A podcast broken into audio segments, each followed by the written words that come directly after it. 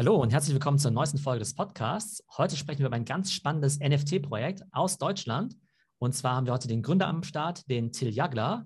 Sein Projekt heißt Flowers for Society. Till wird sich gleich vorstellen, aber der ist auf jeden Fall ein ausgewiesener Sneaker-Experte und auch Industrieveteran. Und deshalb finde ich es natürlich umso spannender, wie er jetzt quasi den Crossover in Richtung NFT und auch Metaverse hinbekommen möchte.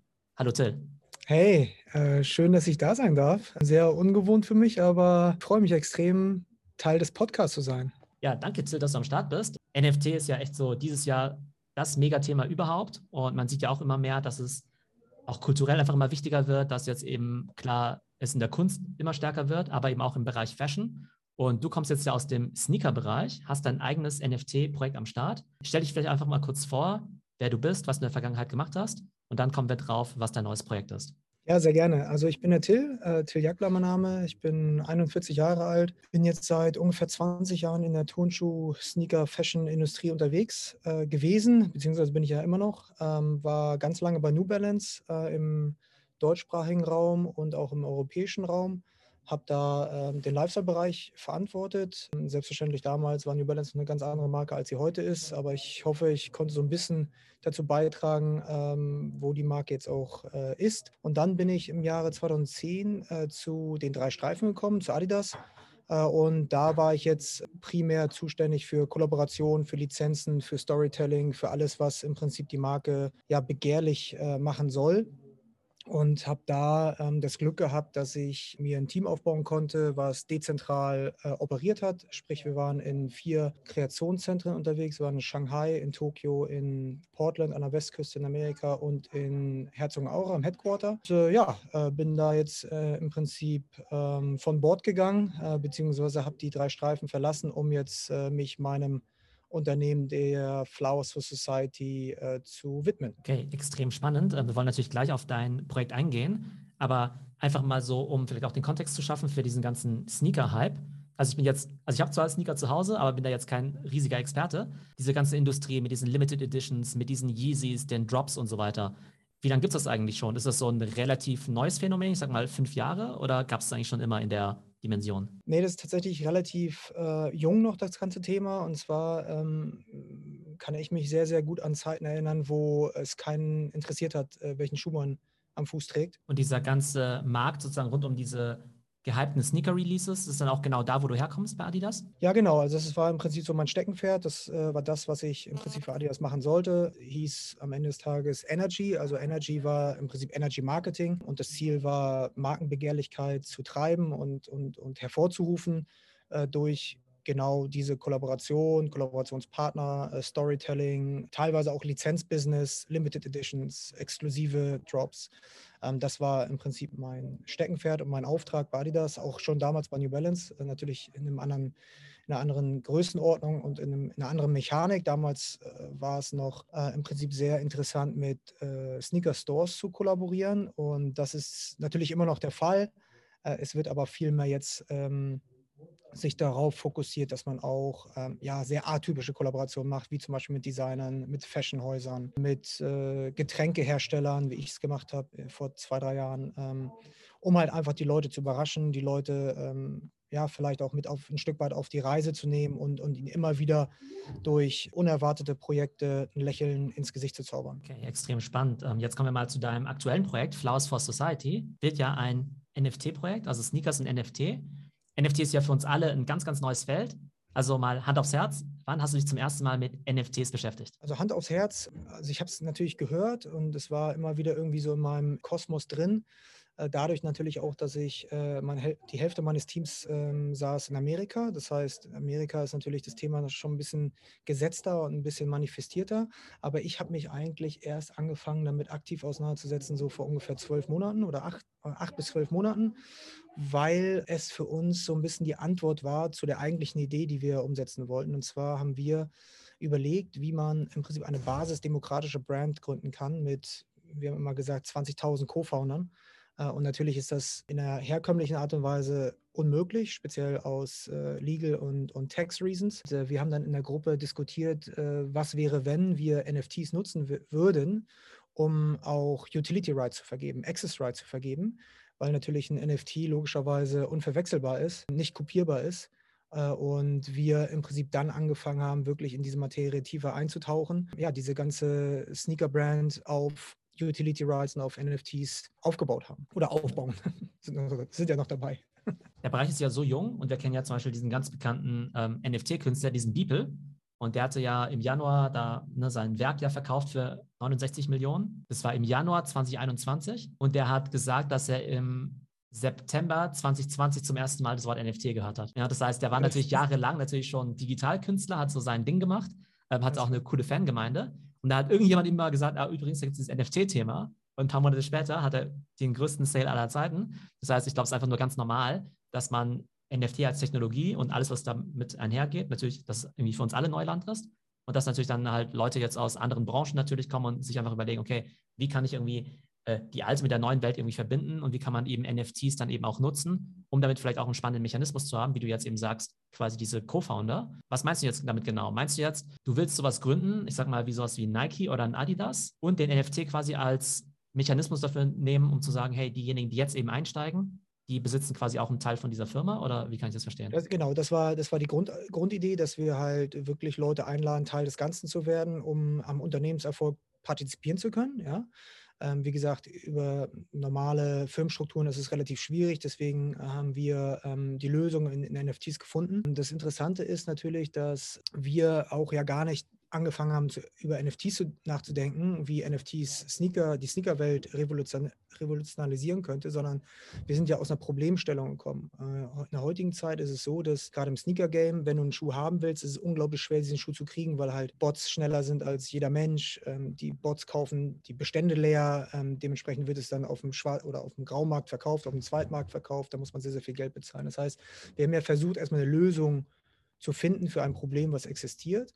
Und dann äh, ist es ganz interessant gewesen, in dem Moment, wo wir angefangen haben, über NFT nachzudenken und uns sehr aktiv damit beschäftigt haben und auch den Markt observiert haben, äh, auch natürlich auch dich verfolgt haben und, und äh, Communities verfolgt haben, Leute befragt haben, haben wir gemerkt, dass die beiden Welten äh, Sneaker, Fashion und NFT bzw. Krypto halt sehr, sehr ähnliche Mechanismen haben. Ja, am Ende des Tages sind zwei Kollektormärkte ja, die wir jetzt versuchen einfach zusammenzuführen über eine Brand. Das war für uns halt mega interessant. Ich glaube halt auch, dass äh, wir jetzt schon viel gesehen haben im ganzen, ich sag mal, Sneakers meets NFT in dem ganzen Game.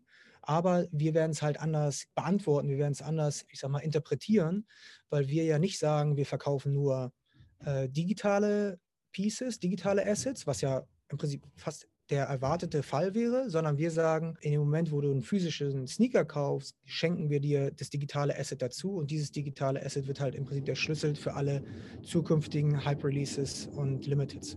Genau, ich glaube, das muss man tatsächlich dazu sagen, weil bei NFT denken wir natürlich immer erstmal an nur rein äh, digitale Gegenstände. Bei euch geht es ja schon wirklich um physische Sneaker, ne, in erster Linie, aber man ist quasi wenn man eben dieser Tokenholder ist, eben mit diesem NFT. Also gehört einem quasi sowohl der physische Schuh als auch der NFT, aber man hat dann eben auch diese Access Rights und diese Utility für upcoming Drops. Genau, und das war für uns das Wichtigste, dass wir halt dieses ursprüngliche Problem, ja, dass wenn Fans ein Produkt haben wollen, es nicht kriegen, weil halt äh, besprochenen äh, Gegebenheiten heraus, ähm, dass wir halt einen Platz schaffen, ein Marketplace schaffen, ein Ökosystem schaffen, äh, wo man halt als Fan auch eine sehr, sehr hohe Wahrscheinlichkeit hat, dieses Produkt konsumieren zu können oder kaufen zu können. Ja? Und natürlich ähm, ist, sind Utility Rights und Access Rights sind ja immer schon im Prinzip was Interessantes gewesen für Communities. Ja, jetzt äh, gehen wir mal in den äh, Fahrradsport. Ja, Rafa zum Beispiel hat ihre ganze Brand so aufgebaut, dass, dass du Member sein musstest, um halt dementsprechend natürlich dann diese Utility Rights zu haben. Das war für uns interessant und dementsprechend haben wir uns halt auf diese Mechanik halt äh, konzentriert. Äh, was bei uns jetzt gerade super interessant ist, äh, was wir feststellen, ist, dass dadurch, dass wir jetzt natürlich zwei Märkte zusammen fusionieren lassen, da stellen wir fest, dass eine sehr also eine sehr interessante Atmosphäre entsteht. Ja, weil es nicht mehr darum geht, höher, schneller, weiter, sondern es geht halt um das Miteinander. Es geht darum, im Prinzip eine, eine Vision zu supporten, im Prinzip dabei zu helfen, ein ganzes Unternehmen aufzubauen, um dann natürlich auch hinten raus davon zu partizipieren und zu profitieren, weil natürlich jeder dann auch die Access Rights entweder weiter vertraden kann oder das Produkt beziehen kann, es weiter verkaufen kann oder aber auch wir natürlich von der physischen Welt in die digitale Welt äh, uns rein diversifizieren. Das heißt, wahrscheinlich werden wir auch sehr bald sogar digitale Assets verkaufen und digitale Produkte verkaufen, was natürlich auch wieder sehr atypisch ist für die Sneaker-Welt. Ja, das heißt, was du gerade gesagt hast am Anfang, natürlich wollen wir eine Brand bauen, wie sie, die, die vergleichbar ist mit äh, Nike, New Balance, Adidas, ja, weil die halt sehr der, aus der physischen Welt heraus im Prinzip hochpivotet, wollen aber natürlich ähm, die Technologie und die Möglichkeiten, die uns das Jahr 2021, 2022 äh, auf dem Silbertablett ähm, serviert, die wollen wir natürlich nutzen, um alles natürlich noch viel, viel stärker zu machen und äh, um alles im Prinzip zu schließen, ja, um halt wirklich die, den Leuten, die es wirklich haben wollen, die die Idee supporten, die die Brand supporten, die die Vision supporten, zu bevorteilen. Genau, ich glaube, supporten ist ja auch ein ganz gutes Stichwort, weil am Ende, klar, habt ihr natürlich als Team schon einen super Track Record aus der alten Welt, sag ich jetzt mal, oder aus der traditionellen Sneaker-Welt. Aber ihr seid natürlich eine, trotzdem eine totale Startup-Marke. Ne? Das heißt, die Leute, die jetzt eben kaufen, die vertrauen euch natürlich, dass, wenn sie euch jetzt eben Geld geben für euren Sneaker, dass A, sie den Sneaker natürlich auch kriegen, B, dass da mal ein cooles Projekt draus wird. Wenn dann hoffentlich ihre Sneaker und auch ihre NFTs dann irgendwann mal hoffentlich A, erstmal sehr coole Sneaker sind, ne? mal unabhängig jetzt vom Wert ähm, aber vielleicht auch irgendwann mal im Wert steigen, dann werden die natürlich dafür belohnt, dass sie natürlich früh da eben auch schon eingestiegen sind. Erzähl doch mal jetzt beim ersten Projekt, über wie viele, über welche Stückzahlen reden wir denn da? Wie viele wollt ihr da releasen? Ja, wir haben jetzt äh, im Prinzip ja die Situation, dass wir, wie du sagst, ja, eine, eine Brand komplett neu bauen. Dementsprechend konnten wir natürlich die Quantität halt nicht so mega, mega klein halten, weil wir natürlich im Prinzip die ganzen Ramp-up-Kosten auch haben. Ja, das heißt, es muss sich natürlich auch betriebswirtschaftlich so ein bisschen die Waage halten. Äh, wir haben jetzt eine Zahl erreicht, eine Quantität erreicht, äh, die in, im Prinzip im Vergleich zu anderen Kollaborationen immer noch sehr, sehr limitiert ist. Äh, auch im NFT-Kosmos und Kontext sehr, sehr limitiert ist, äh, aber halt äh, jetzt uns genug Schwungmasse auch bringt, natürlich, um die, um die Marke im Prinzip zu, zu hoch zu pivoten und weiter zu ähm, entwickeln. Wir reden immer von einer, von einer vierstelligen Zahl. Ähm, die vierstellige Zahl ist im Mittelfeld angesiedelt. Ähm, das brauchten wir auch, um, wie gesagt, auch natürlich alles zu finanzieren ähm, wird aber natürlich auch darüber hinaus, das heißt auch im zweiten, dritten äh, Drop, auch wenn wir digitale Güter haben werden, werden die natürlich auch ähm, in der Quantität viel exklusiver, viel limitierter sein. Was jetzt natürlich der Vorteil ist von den Leuten oder bei den Leuten, die jetzt von Anfang an dabei sind, dass das natürlich so dieser, wir nennen es im Sneaker-Game OG-NFT ist. Ich weiß nicht, ob es ein, äh, äh, eine Terminologie ist aus der NFT-Welt. Also es sind wirklich die Originalen, die natürlich diese Superpower haben werden. Das heißt, wenn wir jetzt die nächste Collab äh, announcen, wenn wir eine Collab mit einem Fashion-Haus machen, wenn wir eine Collab mit einem Designer machen, werden natürlich die Holder des äh, OG-Tokens werden halt immer wahrscheinlich im, im, im Vorteil sein. Ich habe ja aktuell auch mit äh, digitalen Sneakern zu tun. Äh, und zwar im Kontext mit Artefakt. Artefakt hat ja auch verschiedene Kollaborationen gemacht mit Fivocious oder auch mit Jeff Staple. Und da haben sie ja meistens den Mechanismus gewählt, dass sie eine Art Open Edition hatten. Das heißt, sie haben gar nicht von vornherein festgelegt, wie viele sie jetzt verkaufen. Die haben nicht gesagt, irgendwie 1000 oder 10.000 Stück, sondern sie haben gesagt, in einem Zeitfenster von X könnt ihr die Dinger kaufen.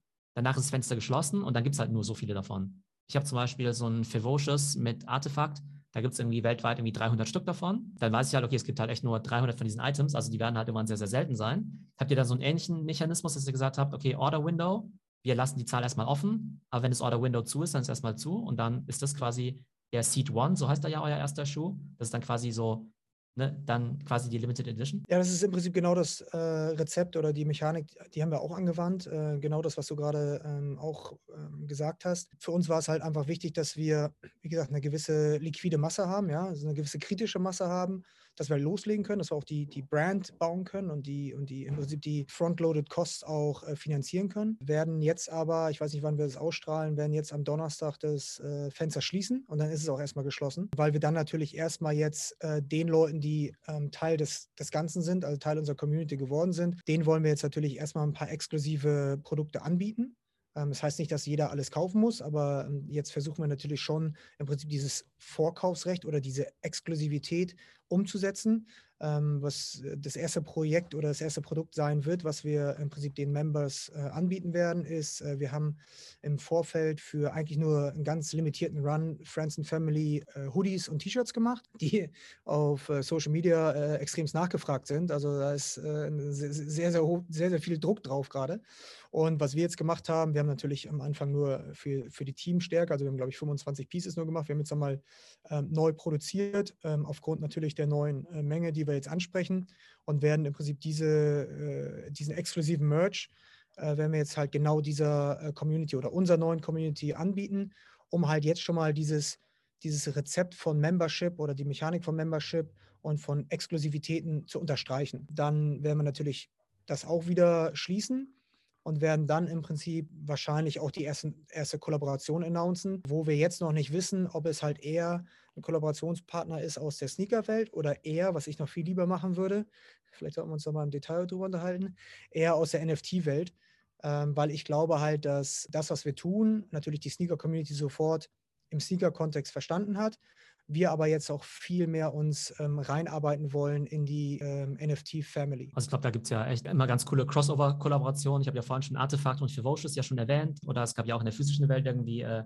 Gary Vee und K-Swiss. So ist ja echt total spannend und von daher mal sehr gespannt, was ihr da so in petto habt für die Zukunft. Ihr wollt halt eine coole Sneaker-Lifestyle-Brand werden, wie halt so ein Nike oder Supreme. Wollt natürlich dann auch A, natürlich super Produkte machen, eine Begehrlichkeit klar auch schaffen durch eine Limited Edition, aber halt ohne irgendwie, dass die Leute jetzt irgendwie kampieren müssen irgendwie vor den Stores, sondern dass halt der Hauptmechanismus für diese Drops dann eben tatsächlich das Halten von so einem NFT ist. Ja, das hätte ich jetzt so aufnehmen können und in unserem PR-Text schreiben können. Genau das wollen wir. Also 100% richtig und ich äh, sage dir auch warum ich habe natürlich jetzt so in den letzten äh, fünf, sechs, sieben Jahren extrem viel gesehen. Ja, ich habe, also die, es ist ja nicht mehr so, dass die Leute nur kampieren. Ja, es ist ja so, dass die Leute komplett durchdrehen, ähm, teilweise sogar ähm, aggressiv werden, äh, teilweise speziell in Amerika, ja, die Releases abgesagt werden müssen, weil es Ausschreitungen gibt. Das ist nicht so das Sneaker Game, so wie ich es kennengelernt und lieben gelernt habe. Ja, ich möchte halt einfach wieder, dass es in der Community funktioniert. Ich möchte, dass es äh, friedlich ab, abläuft und dass die Leute halt, die wirklich Fans sind, idealerweise dann auch ihr Produkt kriegen. Ja?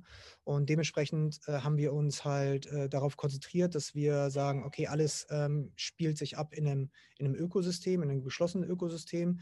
Ähm, was ein Safe Space ist äh, für alle Leute, die Teil davon sind. Äh, wir glauben halt, dass wir auch so im Prinzip natürlich Bots bekämpfen können und wir glauben auch, wie gesagt, dass wir halt die, die, die echten Fans, die echte Community halt ja einfach zufrieden machen können, ja, und äh, ihnen auch so ein bisschen diesen, diesen Stress im Kopf nehmen können, immer höher, schneller, weiter, immer als Erster dabei zu sein und von dieser Alleinkämpfermentalität so ein bisschen wegkommen und wirklich die, die Gruppe und die, und die Community in den Vordergrund stellen. Und was wir auch jetzt natürlich machen können, darüber haben wir noch gar nicht gesprochen, auch gar nicht auf Social Media gesprochen, ähm, wir, wir können ja jetzt im Prinzip auch die Community involvieren in Entscheidungsprozesse. Wir können fragen, äh, mit wem wollen, wollt ihr, dass wir kollaborieren? Mit wem sollen wir jetzt, oder das sind die zehn Designs, äh, lass uns abstimmen und wir nehmen das, was am besten ankommt. Das ist ja Gold wert, weil das ist ja im Prinzip das, was wir ja immer schon so gemacht haben über WhatsApp-Gruppen oder über Telefonanrufe oder im Office. Und das drehen wir jetzt im Prinzip nach außen und lassen im Prinzip die Community Teil davon werden. Ja? Genauso wie wir auch, äh, was wir auch machen wollen, wir werden halt transparent kommunizieren. Das heißt, bis jetzt war noch keine Sneaker-Brand, in der Factory und hat von da aus Content gestreamt, weil alle natürlich so ein bisschen Angst haben, äh, wie das ankommt. Und wir sagen, wir zeigen alles. Wir zeigen die Factory, wir zeigen die Leute, die die Schuhe bauen. Wir machen alles transparent, um halt auch aufzuklären, ja, um den Leuten auch so ein Stück weit mehr mit an die Hand zu geben als nur ein Produkt. Sondern wir wollen halt auch, hört jetzt ein bisschen äh, belehrend an, aber wir wollen natürlich auch ein Stück Mehrwert liefern, ja. Wir wollen ein bisschen educaten, wir wollen ein bisschen hinter den Vorhang schauen lassen, dass die Leute auch wissen, ey, wie wird denn so eine Sneaker-Brand gegründet? Was ist überhaupt ein, eine Mold und wo sind die Kosten versteckt? Um natürlich dann idealerweise alles immer wieder fusionieren zu lassen mit der digitalen Welt. Ja, weil genau da wollen wir das Gleiche machen. Weil es gibt natürlich viele Vorurteile auch zu Krypto, zu Bitcoin, zu, zu NFT und das wollen wir aufklären. Es ist nicht alles schlecht. Ja, es gibt sehr, sehr viele positive Aspekte, auch auf der Meta-Ebene und auch auf der äh, Sustainability-Ebene. Ja? Und ich glaube, das ist halt einfach wichtig, dass wir durch alles, was wir tun, im Prinzip so ein ja, so ein gefährliches Halbwissen eliminieren und wirklich den Leuten, die es wissen wollen, einfach Mehrwert liefern. Ja, und das können wir natürlich jetzt auch machen über unsere Community. Genau, das ist natürlich auch natürlich für die Community halt spannend, wenn sie halt den Eindruck haben, okay, sie sind da irgendwie am Anfang mit dabei. Klar, bei jedem neuen Projekt ist ein gewisses Risiko mit dabei, aber es macht ja auch den Leuten einfach Spaß zu sagen, hey, ich war da am Anfang mit dabei, habe das irgendwie supported, habe vielleicht auch gesehen, wie irgendwelche Designs oder eben auch Kollektionen eben entstanden sind. Jetzt ist es ja so, du und dein Team, ihr seid ja natürlich absolute Vollprofis in dieser Sneaker-Welt. Aber jetzt natürlich NFT und Krypto natürlich auch irgendwo Neuland. Und dann stellen sich ja total viele Fragen wie, wie baue ich jetzt den Smart Contract? Mache ich jetzt irgendwie Ethereum, Solana oder Polygon? Wie genau mache ich jetzt die Mint-Webseite? ähm, wie viel soll das Ganze eigentlich kosten, wie baue ich meinen Discord auf und so weiter. Ne? Irgendwie ganz, ganz viele Themen. Bin ich auch sicher, also ist ja auch vollkommen okay, wenn ihr da noch nicht überall eine Antwort drauf habt. Aber wie gehst du denn da als Gründer an so ein Thema ran, wo du sagst, hey, ich habe meine Expertise und jetzt habe ich so ein Stück weit eine neue Welt. Wie bist du an diese Themen rangegangen und welche Entscheidungen habt ihr jetzt auch konkret getroffen, was zum Beispiel also nicht die Technologieplattform oder die Blockchain angeht? Naja, also erstmal, ich muss wieder meine, meine Oma referieren. Meine Oma hat immer zu mir gesagt, äh, umgib dich mit schlaueren Leuten, als du selbst bist. Das äh, habe ich mir immer wieder zu Herzen genommen und auch in diesem Projekt ähm, logischerweise ange angewandt, weil ich weiß natürlich, wie du sagst, ja, ich weiß, wie man eine Sneaker-Brand baut, ich weiß, wie man ein perfektes Produkt baut, etc. pp. Ja, und natürlich diese ganze Krypto-NFT-Welt ist so ein bisschen mehr Neuland. Ähm, das Gute ist, dass das ganze Thema relativ neu ist ja, und halt im Prinzip so viele Leute da sind, die eigentlich ja einfach auch ihr, ihr Wissen weitergeben wollen, Informationen scheren wollen, etc. Und wir haben äh, im Prinzip mehrere Teams, wir haben mehrere Leute oder im Prinzip die Wertschöpfungskette natürlich auch so ein bisschen aufgeteilt. Das, haben, das heißt, wir haben natürlich Leute, die äh, sich um die digitale Experience äh, kümmern. Wir haben Leute als beratende Funktion, die sagen, ey, pass auf, äh, macht's bitte auf Polygon, weil es ist ein äh, Layer 2 äh, ist eine Layer 2 Blockchain, es ist besser für die, für die Umwelt, es ist ein bisschen nachhaltiger und es ist viel, viel günstiger, um natürlich dann auch dementsprechend natürlich diese mehreren tausend NFTs zu minden, die wir dann jetzt auch minden wollen und minden werden. Das heißt, wir haben halt versucht, uns Experten reinzuholen, Experten, die auch verstehen, an welchem welche, auf welcher Stufe wir uns befinden. Ja. Also wir haben einfach uns geöffnet, ähm, haben uns umgeben mit sehr, sehr vielen schlauen Leuten, äh, speziell auch aus der Krypto- und NFT-Thematik heraus und wissen aber auch, dass wir im Prinzip das ganze Unternehmen so aufbauen müssen, und jetzt äh, die Frage beantwortet, wie ich als Gründer damit umgehe. Am Ende des Tages ist es ja eine Ressourcenplanung, eine strategische Frage, wie das Team aufgebaut wird. Ja, und was wir halt machen werden, wir werden halt im Prinzip das Team aufbauen aus zwei Strömen heraus. Das heißt, ihr habt einmal den, oder einmal den Strom, das sind Sneaker-Leute, die ein Grundverständnis für Krypto und NFT haben, NFT-Krypto-Leute, die ein Grundverständnis für Sneaker haben. Und diese werden wir zusammenbringen, um halt einfach eine Energie zu entwickeln, die es so da draußen nicht geben wird oder nicht gibt bis jetzt äh, um dann natürlich auch immer wieder, ja, einfach mit den Leuten, die vielleicht so ein bisschen mehr Richtung NFT tendieren, auf Augenhöhe kommunizieren zu können. Die Leute, die ein bisschen Richtung Sneaker tendieren, auf Augenhöhe kommunizieren zu können. Ich glaube, das ist ganz, ganz wichtig. Wir sind aber nicht eine hundertprozentige Sneakermarke, wir sind nicht eine hundertprozentige Digitalmarke. Das heißt, wir sind irgendwo dazwischen, weil wir halt ganz fest daran glauben, dass das halt der Sweet Spot ist für die nächsten 15, 15, 20 Jahre. Wir sagen immer, es ist im Prinzip Hype enabled by Tech und so versuchen wir natürlich auch das Unternehmen aufzubauen und da einfach die richtigen Leute reinzubringen. Ja, jetzt ist es so, dass wir noch nicht so viele Leute eingestellt haben. Das heißt, wenn es auch jemand sieht, der Bock irgendwie hat, äh, was Neues zu machen, der sich umorientieren will, die sich umorientieren will, das kann über beratende Funktionen sein, das kann natürlich auch über feste Anstellungen sein. Bin ich halt erreichbar für, für jeden, der es hört oder für jede, die es hört weil wir einfach, ja, wir wollen einfach gute Sachen mit guten Leuten machen und äh, wenn es da draußen Leute gibt, die das hören, sich angesprochen fühlen, ähm, können sich natürlich gerne an uns wenden. Also wenn ihr Bock habt, bei Flowers for Society mitzumachen, einfach direkt beim Till melden.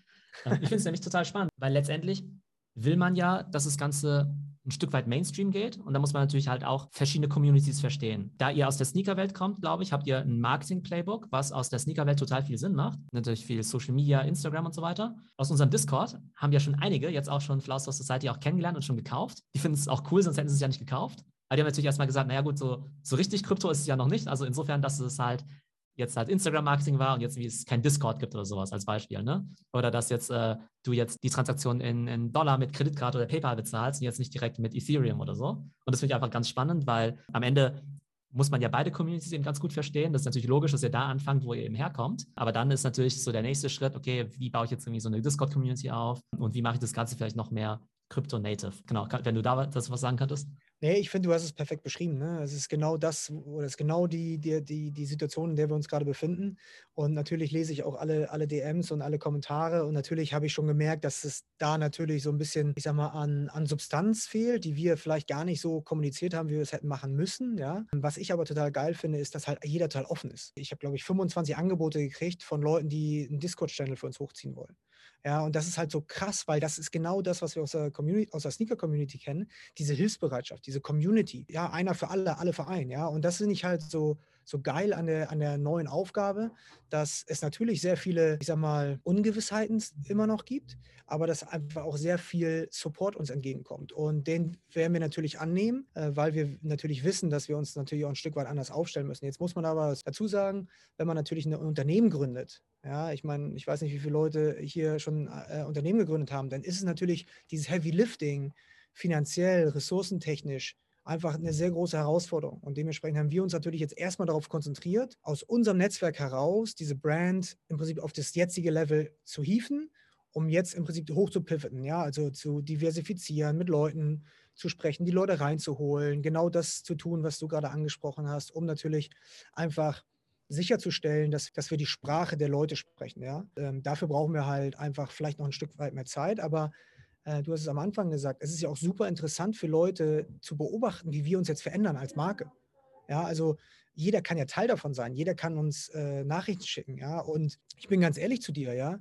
Ich wusste bis vor drei Monaten nicht, was Discord ist. Ich habe es ich nicht am Radar gehabt und jetzt habe ich natürlich einen Account, habe den aber noch gar nicht so richtig aktiviert. Also ich weiß auch gar nicht so richtig, wie es funktioniert. Aber deswegen äh, war es ja auch so ein bisschen, ich sag mal, ich will nicht sagen Hilfeschrei, aber ich, deswegen hab, bin, sind wir ja bewusst auch an dich angetreten, weil du mit deiner Community natürlich äh, einfach auch so viel weißt und so viel mehr weißt, was wir halt in der jetzigen Zeit einfach noch nicht am Radar haben. Und deswegen äh, sind diese Austausch oder diese, ist dieser Austausch halt einfach so elementar wichtig für uns als Marke, aber auch für mich als Mensch, ja, weil ich natürlich viel gesehen habe. Meine Lernkurve, die war nicht mehr sehr steil zum Schluss, ja. Die hat dann irgendwann habe ich so ein Plateau äh, erreicht und dann hat man da mal was aufgeschnappt, da mal was aufgeschnappt. Aber was ich jetzt in den letzten, sagen wir mal, vier, fünf, acht Wochen erlebt habe und gelernt habe, ist unfassbar ist unfassbar. Und dafür bin ich jetzt schon dankbar. Also für mich hat es sich jetzt schon gelohnt. Äh, freue mich halt einfach auf alles das, was die Zukunft bringt, weil ich glaube halt, dass die, äh, speziell die NFT-Community so offen ist und so hilfsbereit ist, dass eigentlich nur alle gewinnen können. Und das ist ja auch wieder was Schönes in der jetzigen Zeit, ja, wo so viel Scheiße da draußen passiert. Ja, dass man wieder so, ein, so eine Aufbruchstimmung erlebt und so ein Miteinander-Gefühl spürt. Und das ist, das, das freut mich halt ähm, ungemein. Genau, weil du gerade sagst, miteinander. Ähm, äh, kennst du denn diese Abkürzung WAGMI? Äh, nee, muss mir auf die Sprünge genau, Es gibt ja ganz viel so Krypto-Slang und NFT-Slang, ja. Und WAGMI steht für We are gonna make it. Und das ist im Prinzip so unser, der Battle Cry von dieser NFT-Community, dass man irgendwie sagt, hey, irgendwie, im Prinzip wissen wir alle nicht so genau, was wir hier eigentlich machen, aber irgendwie so zusammen werden wir uns halt irgendwie supporten, gegenseitig unterstützen. Was wir dann daraus machen, we are gonna make it, kann irgendwie sein, hey, wir launchen irgendwie coole Projekte, wir lernen was Neues, wir haben coole NFTs, wir kaufen Bitcoin und so weiter. Das finde ich irgendwie auch ganz, also gerade bei NFT sehr sympathisch, weil gerade bei Krypto, ich sag mal, wenn es nur um Bitcoin geht, ja, dann hört man ja irgendwie auch oft mal so, hm, da gibt es irgendwie, äh, natürlich hast du auch in jeder Szene irgendwie schwarze Schafe und so, aber insgesamt finde ich halt, dass die NFT-Community halt extrem offen ist und die sagen halt auch, okay, da gibt es jetzt also einen neuen Sneaker, ich habe ja die Kommentare gelesen, da sagen die Leute auch, du, also ob aus dem NFT was wird, keine Ahnung, aber ich finde das irgendwie total spannend. Auf jeden Fall kriegt er schon mal einen coolen Sneaker oder sowas, ne? Und die sind halt auch bereit, halt eine Zeit lang drauf zu warten und wissen halt, okay, vielleicht wird was richtig Cooles draus, aber haben jetzt auch nicht so mega viel Sorge, ja, dass da jetzt was groß schief geht. Auch weil die Leute an sich halt schon so Early Adopter sind und äh, einfach relativ offen sind gegenüber neuen Projekten. Ja, ich liebe es. Uh, We Gonna Make It ist, ist glaube ich, so auch so das Mindset, was so mein, meine letzten 20 Jahre gut beschreibt.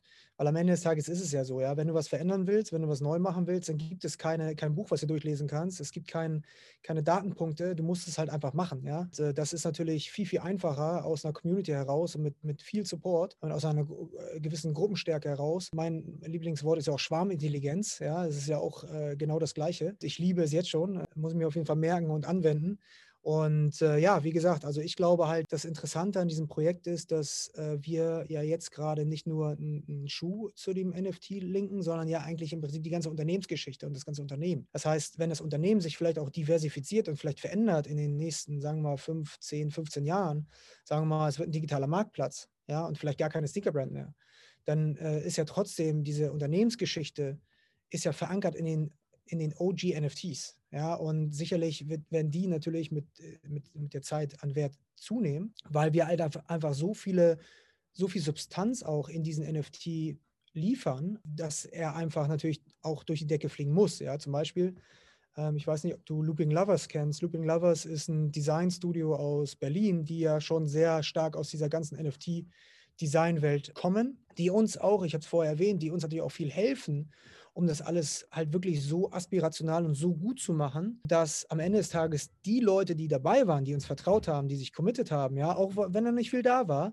einfach belohnt werden und dann halt happy sind und stolz drauf sein können, dass sie dieses Risiko eingegangen sind. Sehr, sehr cool. Da bin ich mal gespannt, wie es weitergeht. Und ich glaube, am Ende, ne, also diese Projekte, man weiß ja nie, in welche Richtung es sich entwickelt. Ne? Also ich glaube, Philosopher Society könnte halt eine Sneaker-Brand sein, aber ich glaube, ihr sprecht ja auch vom naja, Sneaker-Ökosystem oder Metaverse. Das heißt, es könnte theoretisch auch einfach eine Plattform werden, wo auch andere Sneaker-Marken auch ihre Drops machen können, oder? Oder wo andere neue Labels launchen, bestehende Sneaker-Brands ja. vielleicht was mit NFTs machen können? Ja, das ist super interessant, dass du es ansprichst, weil das ist auch das, was wir diskutieren. Also was ich, mein Traum ist, ja, mein Traum ist, dass wir ein so gesundes Ökosystem schaffen, ein Ökosystem, was auf Werten basiert, Ehrlichkeit, Trust, Hope, Respekt, ganz wichtig, Empathie, ganz wichtig, dass wir einen so interessanten, interessanten Marktplatz generieren, dass auch äh, vielleicht sogar Adidas kommt und sagt, ey, wir brauchen ein Protected Environment für den nächsten Yeezy Release, können wir das bei euch machen?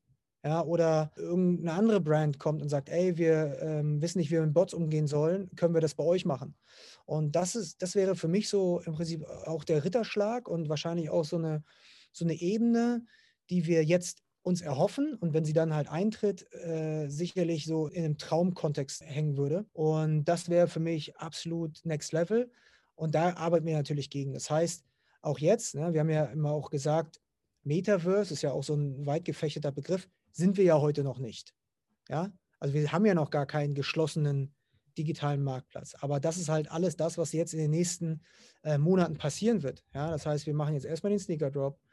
Wir erklären ja auch, das ist ja auch ganz interessant, für euch ist es ja so, so intuitiv und so einfach, weil ihr das alles schon habitualisiert habt, ja, diese Prozesse, äh, Fachjargon, Terminologien, das ist für euch so einfach, aber ich kann dir eins sagen, außerhalb von Amerika ist NFT im Sneaker-Kontext noch sehr, sehr neu. Ja, das heißt, wir kriegen natürlich auch von klassischen Sneakerheads einfach ganz, ganz viele Fragezeichen, dass wir ja auch nicht überpacen dürfen. Ja, das heißt, wir müssen jetzt irgendwie so ein, so ein Middle Ground finden, dass beide äh, im Prinzip Communities sich gut abgeholt fühlen, authentisch äh, empfangen können, ja, um dann auch natürlich dabei zuzuschauen, wie sich das alles im Prinzip über die Zeit jetzt auch verändert. Und das Ziel ist auf jeden Fall so schnell wie möglich, aber das hängt natürlich auch wieder an Ressourcen, also speziell an, an, an Financial Resources, wie schnell wir jetzt auch diesen digitalen Marktplatz, sprich dieses Metaverse bauen können. Ja, das ist das auf jeden Fall, was wir auf jeden Fall in der nächsten Ausbaustufe machen werden. Ich glaube, das ist ja ganz normal, dass man eben auch bestehende Communities irgendwo so onboarden muss in so ein neues Thema wie Krypto. Im Prinzip macht unser Discord das ja auch. Da gibt es halt viele Leute, die sich gut auskennen. Viele sind eben ganz neu und die unterstützen sich gegenseitig. Auch ein Gary Vee mit seiner Social Media Audience, der hat ja für seinen NFT-Drop ja auch erstmal jedem erklären müssen, was eine Metamask ist und was Ethereum ist. Also ich glaube, insofern ganz, ganz normal. Was ich halt spannend finde, ist dann wirklich zu sagen, man ist irgendwann vielleicht so ein Ökosystem auch für andere Brands, weil die Brands ja in der Regel ja mit neuen Themen eher konservativ sind, auch wenn wir an so Sachen wie Resale denken fanden die ja StockX, hast du ja vorhin schon gesagt, vielleicht auch eher, ne, waren sie skeptisch. Obwohl diese großen Companies natürlich alle Ressourcen haben, sind sie natürlich meistens halt doch nicht Early Mover, ja. Und genauso wie sie jetzt halt irgendwie, also jetzt auf StockX gelistet sind, ob sie wollen oder nicht, ja, ist es vielleicht irgendwann so, dass sie halt sagen, hey, wenn wir NFT machen wollen, klar können wir das selber machen oder wir haben halt irgendwie eine spannende Plattform oder einen Partner, vielleicht wie euch, mit dem wir da eben zusammenarbeiten können. Und ich glaube, das ist eben ganz, äh, ein ganz spannender Aspekt. Ich glaube halt einfach, dass das Thema so neu ist, ähm, dass es äh, vielleicht sehr, sehr, ich sag mal, ungewohnt oder einfach so neu ist, dass es den großen Corporations noch nicht ernst genommen wird. Also ähm, im Prinzip die Decision Makers, ja, die sind ja tendenziell, ich sag mal, bei den großen drei Sportsbrands relativ alt. Äh, wenn sie das Wort Krypto und NFT hören, glauben sie erstmal nicht dran. Ja, es ist wahrscheinlich so vielleicht so ein, so ein menschlicher Mechanismus, ja, uh, I don't know, aber ähm, es wird den Leuten ja gar nicht so richtig zugehört. Und das heißt, auch bei Resale, wie du es gerade sagst, ja, das war neu und es war im Prinzip so abgestempelt als äh, der Teufel himself.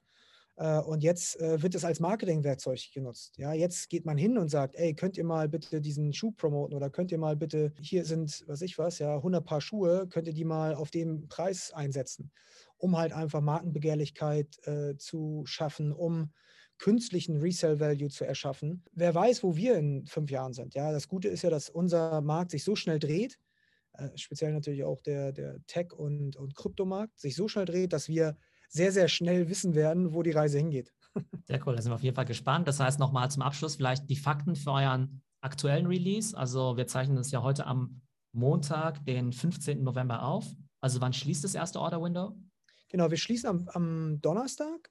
Ähm, mhm. Das ist, äh, ich weiß gar nicht, welches Datum das ist. Also jetzt kommen Donnerstag in vier Tagen. Und dann ist das Ding auch erstmal zu dann werden wir uns ähm, erstmal darum kümmern, dass die Leute, die uns das Vertrauen geschenkt haben, dass es denen gut geht. Dann genau, bis dahin haben wir noch die Möglichkeit, quasi beim ersten Drop-In mit dabei zu sein. Wenn man jetzt den Sneaker kauft, dann sieht man ja auch, der kommt in etwa sechs Monaten. Da war ich jetzt zuerst mal überrascht, weil ich ja natürlich jetzt auch die Branche gar nicht kenne, ne? wie lange es überhaupt dauert, so einen Sneaker zu designen, bis der dann auch mal vor der Haustür steht.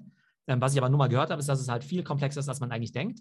Weil selbst so NBA-Spieler, wenn jetzt so ein Luka Doncic jetzt seinen Signature-Schuh oder so bekommt und so ein neuer Schuh gemacht werden muss, dann dachte ich halt auch zuerst, okay, gut, dann geht halt irgendwie Nike oder Jordan Brand irgendwie her, holt sich halt irgendwie einen Schuh, macht da das Luka Doncic-Label drauf und dann ist er halt irgendwie übermorgen quasi im Ladengeschäft. Ich habe gehört, es dauert viel, viel länger. Deshalb kann ich auch so ein bisschen verstehen, warum es vielleicht bei euch länger dauert aber, dauert. aber wenn du vielleicht ganz kurz in ein, zwei Sätzen erklären könntest, wie bei euch der Prozess ist was man sich da erwarten kann von der Qualität und warum das Ganze auch so lange dauert. Ja, also du sagst es schon richtig, es ist natürlich nicht alles von heute auf morgen umsetzbar. Ähm, das Gute ist, dass wir relativ viel ähm, schon gemacht haben. Also wir haben ja im Prinzip jetzt auf die Orders gewartet, um anzufangen zu produzieren. Das heißt, der Schuh ist fertig. Er wird in äh, Ho Chi Minh City produziert, also in Vietnam. Äh, Hintergrund ist da, dass ich einfach das beste Netzwerk nach Vietnam habe und ich auch glaube, dass ähm, in Vietnam die beste Qualität produziert wird.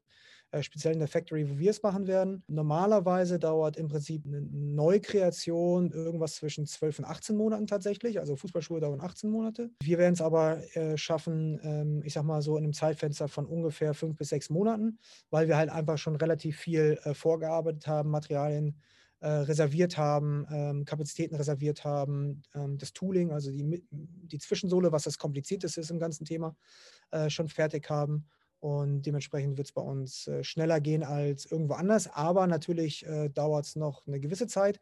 Und in Vietnam, äh, wie es vielleicht einige wissen, ist natürlich auch ähm, die Situation mit Covid halt einfach schwer. Die Factories sind nur 50 Prozent ausgelastet. Das heißt, Nike, Adidas äh, und wie sie alle heißen, haben natürlich auch gerade so ein bisschen Lieferantenengpässe. Aber ich glaube, da haben wir ganz gute Connections, äh, die Ware so schnell wie möglich dann auch zu den Leuten zu bringen. Sehr, sehr cool. Also, ähm, genau, wir müssen mal schauen, wann wir den Podcast ausstrahlen. Aber auf jeden Fall werde ich mal in den Discord reinschreiben, dass das Fenster nur noch bis Donnerstag geöffnet ist. Also, ne, wer da eben bei diesem Projekt auch mitmachen möchte. Genau. Und wir müssen dann mal irgendwie den Sneaker für unsere Community irgendwann mal planen, oder? Ja, sehr gerne, sehr gerne. Wir haben es ja schon mal angesprochen, äh, würde ich, würd ich gerne mal machen, um halt einfach auch zu lernen. Ne? Mich, mich reizt das schon, das Projekt. Ja, super spannend. Müssen wir auf jeden Fall mal machen. Also hier schon mal der Teaser für die Community, dass äh, wir vielleicht dann auch bald im Sneaker-Game mit drin sind. ja, es ist auf jeden Fall äh, cool dabei zu sein. Alles klar, Dann vielen Dank fürs spannende Gespräch. Viel Erfolg ja, mit dem, genau, mit eurem Drop und bis bald. Ciao. Vielen Dank, ja, vielen Dank für die Zeit.